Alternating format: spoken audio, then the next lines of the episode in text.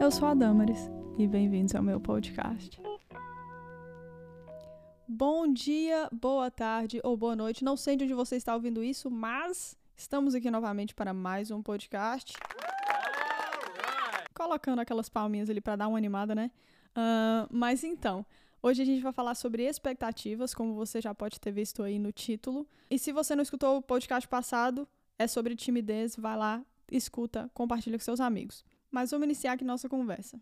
Você provavelmente já viu algum post no Instagram a respeito de expectativas versus realidade.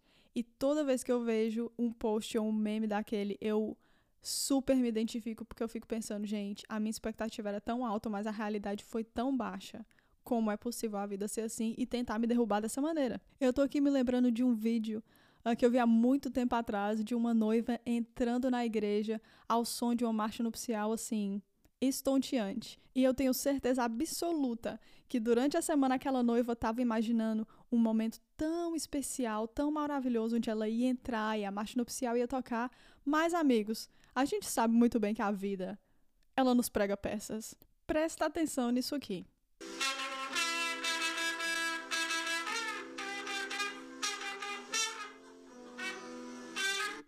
Gente, eu tive que dar uma pausa depois desse áudio, porque eu dei uma crise de riso aqui que eu não conseguia gravar mais. Mas então, continuando. Imagina a situação daquela noiva que provavelmente pensou nisso durante tanto tempo e, e ela planejou que o dia dela fosse tão especial, mas aí ela vai, chega lá e tudo vai completamente ao contrário e o plano dela vai por água abaixo. Agora imagina Quantas vezes isso já aconteceu com você em situações completamente diferentes, mas quantas vezes você planejou e você orou e você queria que alguma coisa acontecesse e quando você chegou lá.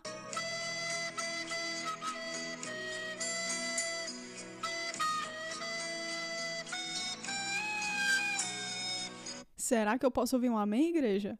Agora, depois disso tudo, a pergunta que não quer calar é: o que eu faço quando as minhas expectativas não vão de encontro à minha realidade. Isso é uma coisa que vai acontecer com você provavelmente todos os dias. Você vai planejar seu dia e algumas coisas não vão correr da maneira que você planejou. Mas existem coisas mais sérias na vida, como o casamento, como o ministério, como a sua vida sentimental, a sua vida financeira, que acabam te frustrando com o passar do tempo, porque talvez você imaginou que aos 30 anos você teria o seu próprio negócio e agora você tem 30 anos e você continua trabalhando para outras pessoas.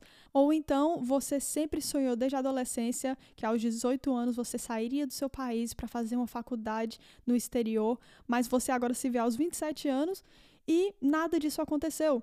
E, cara, a gente não pode negar que muitas vezes isso gera frustrações no nosso coração, isso gera tristeza na nossa alma, isso gera um, uma angústia que nos faz olhar para a vida de uma maneira diferente, de uma maneira sem perspectiva, de uma maneira onde a gente não tem esperança e não tem nem sonhos mais.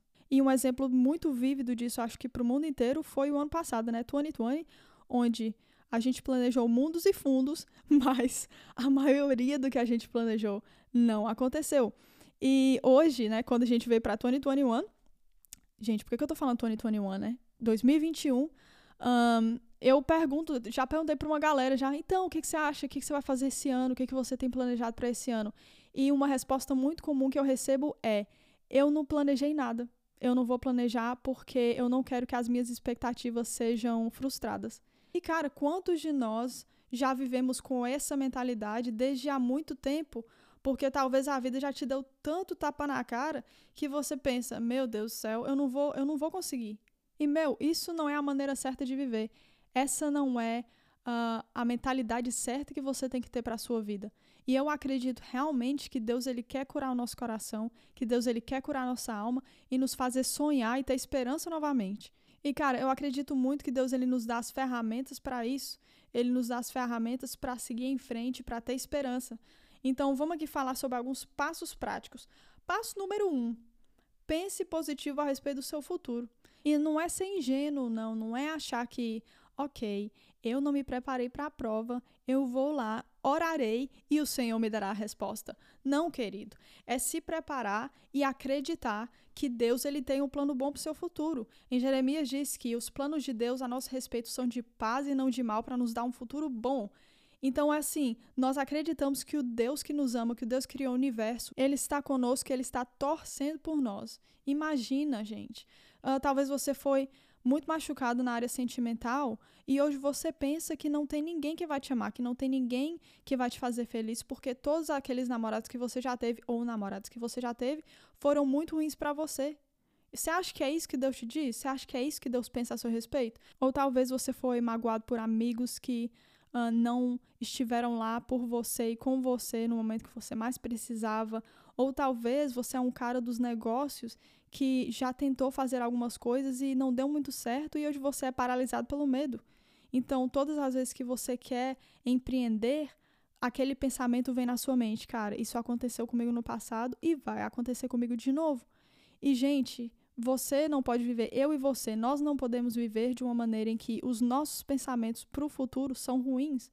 Os nossos pensamentos a respeito da nossa vida no futuro são, são desastres. Isso não é de Deus. Então, a partir de hoje, começa a analisar os seus pensamentos. Você está pensando positivo a respeito do seu futuro ou você está pensando negativamente? Comece a, a, analisar isso e se pergunte: será que é Deus que está me dizendo isso? Porque, obviamente, gente, Deus ele nos alerta. Se a gente vai fazer alguma coisa que não vai dar certo, ele muitas vezes no, nos alerta. Mas não é saudável e não é de Deus que a gente viva sempre pensando que algum desastre vai acontecer ou que as coisas ruins todas do universo vão acontecer com a gente. Porque Deus, como eu já disse antes, os pensamentos deles são de paz e não de mal, para nos dar um futuro bom. E a melhor maneira de saber quais são os pensamentos de Deus é através da leitura da palavra dele. Então, leia a Bíblia e você vai saber quais são os pensamentos de Deus e os seus próprios pensamentos vão mudar, vão entrar em alinhamento com os pensamentos dele. Então, você vai ver que a maneira que você pensa agora é muito mais saudável do que antes. Então, vamos aqui para o passo número dois, que é inclua Deus em seus planos. Por exemplo, a gente falou aqui a respeito de pensamento e de ler a palavra de Deus, que isso muda o nosso pensamento e a maneira que a gente olha para o nosso futuro. Quando a gente faz isso, a gente automaticamente começa a planejar. Porque você fala assim, cara, eu vou ter sim uma família, eu vou ter sim um bom emprego, eu vou ter sim um bom negócio. Então eu tenho que começar a me preparar e a planejar. E isso é ótimo, isso é maravilhoso, porque significa que você está sonhando, que você está indo de acordo com o que Deus quer para você. Mas ao mesmo tempo, em Provérbios diz que o coração do homem faz muitos planos, mas a resposta certa vem de Deus. Isso é ótimo, porque Deus ele é um Deus de relacionamento. Se você perguntar, ele vai responder. Se você bater, ele vai abrir. Se você pedir, ele vai te dar. Uh, mas muitas vezes o nosso coração pode ser enganoso. Talvez você é uma pessoa cheia de ideias, você é uma pessoa que já está sonhando, já está naquela fase de cara, eu não vou deixar a vida me parar, eu não vou deixar o que as pessoas ao meu redor dizem me parar. Eu vou sonhar, eu vou atrás daquilo. Mas você tem que incluir Deus nisso, porque ele é a única pessoa que realmente conhece o futuro. E ele pode te dizer: Damaris, faz isso. Damaris, não faz isso. Damaris, vai para a esquerda. Ou Damaris, vai para a direita. E muitas vezes a gente esquece que Deus ele está ali à nossa disposição para conversar a respeito do futuro, para conversar a respeito do que a gente quer fazer. E isso, cara, é um privilégio para nós. Certo? Então não esquece de incluir a Deus e de, e de realmente apresentar os planos do seu coração para Ele, que, gente, já aí é já 90% de certeza que o seu futuro vai ser bom. Porque mesmo que a resposta que, que venha de Deus seja, cara, não faz isso agora, ou espere um pouquinho, você tem a certeza que o seu coração vai estar sendo guardado. Uh, e a terceira coisa aqui, o terceiro ponto é se conecte com pessoas e esteja perto de pessoas que estão fazendo aquilo que você sonha em fazer. Vamos supor, você é um músico uh, de uma igreja e você sonha, cara, a ser um músico profissional, a estar tá no ministério full time e você quer e você sente que esse é o chamado que Deus tem para sua vida. Então, se conecte com pessoas que já estão fazendo isso há mais tempo e que podem te aconselhar a como chegar naquele lugar, a como um, se preparar para chegar naquele lugar.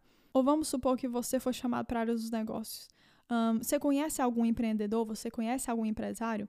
Vá lá, fala com a pessoa, pergunta a ela, cara, você tem cinco minutos para me dar durante a sua semana que você pode sentar comigo rapidinho e só me aconselhar, me dar uns conselhos, me dar uns passos práticos? Eu sei que a maioria das pessoas vão, vão te falar que sim. Eu sei que a maioria das pessoas, mesmo que eles estejam muito ocupados, eles vão tirar ali uns cinco minutos porque eles estão vendo que você está interessado, eles estão vendo que você está correndo atrás e sendo humilde para pedir conselho. Ou talvez uma coisa que você vê que você precisa agora é de ter mais amigos, de fazer mais amigos. Então não seja tímido, não, vai, corre atrás, fale com as pessoas no final do culto, uh, conecte com pessoas que são parecidas com você, que têm os mesmos interesses que você, que, que estejam ali realmente para acrescentar na sua vida. E não tenha vergonha, corre atrás. Geralmente a gente pensa muita coisa, ah, eu não sou assim, eu não sou assado, aquela pessoa não vai gostar de mim.